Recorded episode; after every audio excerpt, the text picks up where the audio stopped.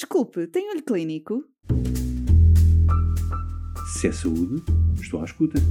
Atualidade científica para profissionais de saúde? Quero, Quero ouvir. ouvir. Olho Clínico, o seu podcast de discussão científica. Olá, o seu podcast de discussão científica tem um novo episódio sobre o nono Congresso Pandemias na Era da Globalização, que aconteceu de forma virtual nos dias 25 e 26 de maio. Conosco está a doutora Cristina Valente, médica infecciologista do Centro Hospitalar Universitário de Coimbra, que veio falar-nos do que de mais relevante aconteceu neste congresso na área das doenças infecciosas e, em particular, na área de infecção por VIH. Fico por aqui e ouço até ao fim. Hoje o que, o que vou fazer aqui é um bocadinho uh, o resumo, digamos assim, dos temas uh, relacionados com o VIH que foram abordados uh, na, na, reunião recente que decorreu em Coimbra de forma semi-virtual, chamada Pandemia Genéria da Globalização, e, uh, e, logicamente que vou abordar aqueles temas que, estiveram, que estão relacionados com a infecção por VIH. A mesa redonda que mais focou a infecção foi a, uma das mesas do, do, primeiro dia, moderada pelo Dr. Joaquim, e, a, e, o título era atualização sobre a infecção VIH. Nelas, uh, nesta mesa, estiveram três palestrantes, a doutora Patrícia, a doutora Josefina e a doutora Teresa Branco, que atuaram respectivamente, ou que abordaram respectivamente o estado atual da, da terapêutica e dos novos fármacos, a PrEP e o VIH na mulher. E, eh, de facto, há aqui depois grandes novidades relativamente ao, aos novos fármacos. Quanto ao estado atual da TARV, eh, numa primeira parte da apresentação, a doutora Patrícia abordou a questão do novo paradigma que é a terapêutica dupla, neste caso a associação do dolutegravir amivudina. Este esquema, como, como, sabem, está incluído em todas as recomendações, sejam elas europeias, americanas, eh, para início de tratamento e em situações de switch. E, portanto, o que uh, estes estudos basearam-se naturalmente, ou estes resultados, ou a integração nas, nas recomendações, basearam-se nos estudos Gemini 1 e 2, que vieram de facto posicionar esta biterapia em primeira linha em naivos, mas como é óbvio que devemos salvaguardar determinadas circunstâncias, ou seja, esta biterapia não é aplicável em pessoas com hepatite B, em pessoas com uma carga viral superior a 500 mil cópias, se não tivermos teste de resistência disponível ou se estivermos perante uma infecção oportunista. Esta inovação terapêutica, sem dúvida, que eh, vai minimizar toxicidades a médio e longo prazo e, nestes estudos, revelou-se perfeitamente sobreponível aos esquemas em terapêutica tripla. Depois, numa segunda parte, a doutora Patrícia abordou uh, os fármacos que estão em pipeline, nomeadamente uh, as formulações long-acting, em forma de injeções ou de implantes dérmicos, uh, em que de facto a primeira já está aprovada em alguns países, nomeadamente o cabotegravir e rilpivirina, que mostrou excelentes resultados. Esta uh, formulação LA tem vantagens e é, uh, pode ser extremamente útil em alguns grupos de pessoas, por exemplo, pessoas com dificuldade na deglutição, uh, situações que de alguma forma estejam cansadas de fazer toma destes, de, de comprimidos há muitos anos, e até, eventualmente, em algumas situações, permitir reduzir o estigma, porque permite uma maior privacidade na administração, da, da, neste caso, da injeção. A combinação do caboprevir e ripivirina uh, tem indicação quer em, doen em, doentes suprimidos, portanto, sem falências prévias e não pode haver resistência a nenhum dos seus componentes. Depois há dois estudos importantes, portanto, o, o Atlas 2M, eh, que é um ensaio de fase 3, comparou exatamente uh, uh, a conformulação LA nas doses diferentes, consoante a administração feita cada quatro semanas ou cada oito semanas. Portanto, cada quatro semanas era o estudo Atlas, cada oito semanas o Atlas 2M. E, de facto, a administração a cada oito semanas mostrou a sua não inferioridade quando comparada com a administração uma vez por mês. A taxa de falência virológica foi muito baixa nos dois nos, nos, nos braços das oito semanas, portanto, cerca de 1%, e, portanto, isto suporta a eficácia, segurança e boa tolerabilidade deste regime LA cabotegravir eh, rilpivirina cada dois meses nestes doentes virologicamente suprimidos. A doutora Patrícia também abordou o estudo FLAIR, em que indivíduos naivos tratados com abacavir, lamivudina, doltegravir, chamado, digamos assim, o standard of care, após 16 semanas e se virologicamente suprimidos, se mantinham nesta terapêutica ou então faziam, no outro braço, o cabotegravir, rilpivirina oral, durante quatro semanas, a chamada fase lead-in, e depois passavam à, à formulação LA. E uh, estes dois braços, portanto, comparando a terapêutica, digamos, só que standard of care com esta, uh, os resultados, dizia eu, das 96 semanas mostraram-se muito semelhantes aos das 48 semanas, mostrando a sua não inferioridade da, da formulação LA versus uma terapêutica oral tripla. Também há fármacos que foram abordados em fase 3 em desenvolvimento que mostram e que mostraram resultados promissores até agora, nomeadamente um inibidor da cápside, um inibidor nucleosídeo da translocação da transcriptase reversa, um novo não nucleosídeo, o MK8507, e um novo inibidor da entrada. Uh, relativamente ao inibidor da cápside, é um fármaco que está a ser testado nas várias fases da infecção, desde doentes naivos até doentes altamente experimentados em associação com outros antirretrovirais. E, curiosamente, a sua semivida permite que ele seja usado quer em, em formulações long-acting, quer em tratamento, quer em PrEP, havendo mesmo estudos a decorrer em monoterapia, quer em tratamento, quer na prevenção.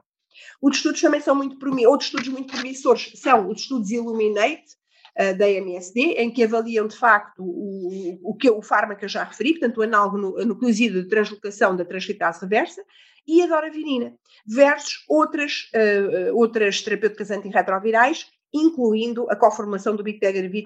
E estes estudos estão a decorrer quer em naivos, quer em doentes virologicamente suprimidos, quer em doentes altamente experimentados. Portanto, vamos ter muita curiosidade de ver estes resultados dos vários estudos Illuminate. Num estudo fase 2B, a, avaliação eh, desta, deste fármaco, portanto, o análogo nucleosídeo de translocação da transcriptase mais doravirina às 96 semanas versus a conformação da oravirina, tenofovir, lamivudina, mostrou uma elevada potência e boa tolerabilidade, funcionando muito bem como terapia uh, dupla. Portanto, mais uma alternativa futura de uma, terapeuta, uma terapêutica dupla, de uma biterapia. Em relação a este mesmo fármaco, portanto, ao, ao a este novo análogo uh, nucleosídeo de translocação uh, da transcriptase reversa, uh, nós podemos perfeitamente, como eu dizia, posicioná-lo em terapêuticas duplas juntamente com a, com a doravirina, em formulações long-acting, nomeadamente, por exemplo, com o estudo que está a decorrer com o MK8507 e também em implantes ou em comprimidos na PrEP, na profilaxia pré-exposição. Depois, em relação à doutora Josefina, ela referiu-se, ela falou sobretudo da PrEP, referiu-se à norma que nós todos conhecemos, conhecemos da DGS de 2017, onde se nomeiam exatamente aquelas pessoas que têm indicação para PrEP. Quem tiver interesse em, em, em, conhecer um pouco mais pode ler esta norma, que precisará seguramente ser atualizada em breve.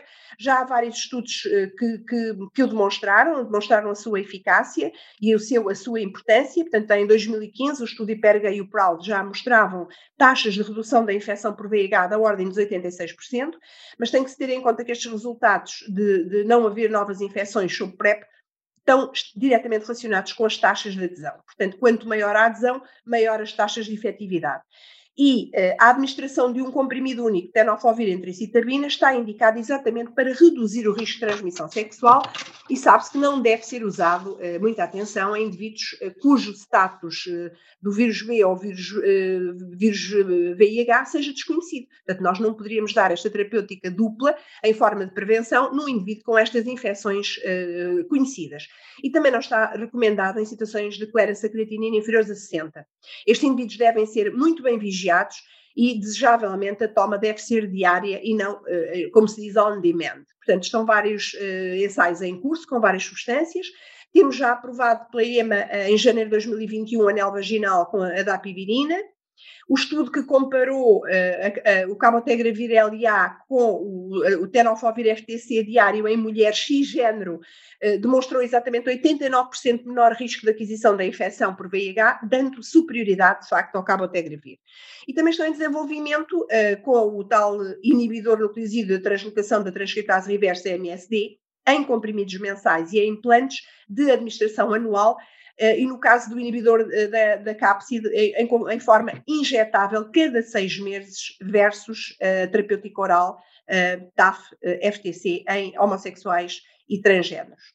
A doutora Teresa Branca abordou um problema também muito importante, que é a questão do VIH na mulher. Sabemos que os vários ensaios têm várias lacunas, porque incluem muito poucas mulheres, e nós sabemos que, infelizmente, as mulheres representam mais de metade das pessoas que vivem com infecção VIH no mundo inteiro, e mais, entre, as, uh, entre os 10 e os 24 anos, as mulheres têm o dobro da probabilidade de se infectarem por VIH quando comparados com os homens da mesma idade. Portanto, a infecção VIH atravessa a vida da mulher desde a infância ao seu estado de potencial gravidez, ao estado de gravidez, e, portanto, há muitas particularidades no que diz respeito ao género feminino, e um dos exemplos foi exatamente mostrado no estudo Advance, em que se mostrou um substancial e maior ganho de peso nas mulheres comparativamente com os homens no braço do Olutegravir TAF-FTC.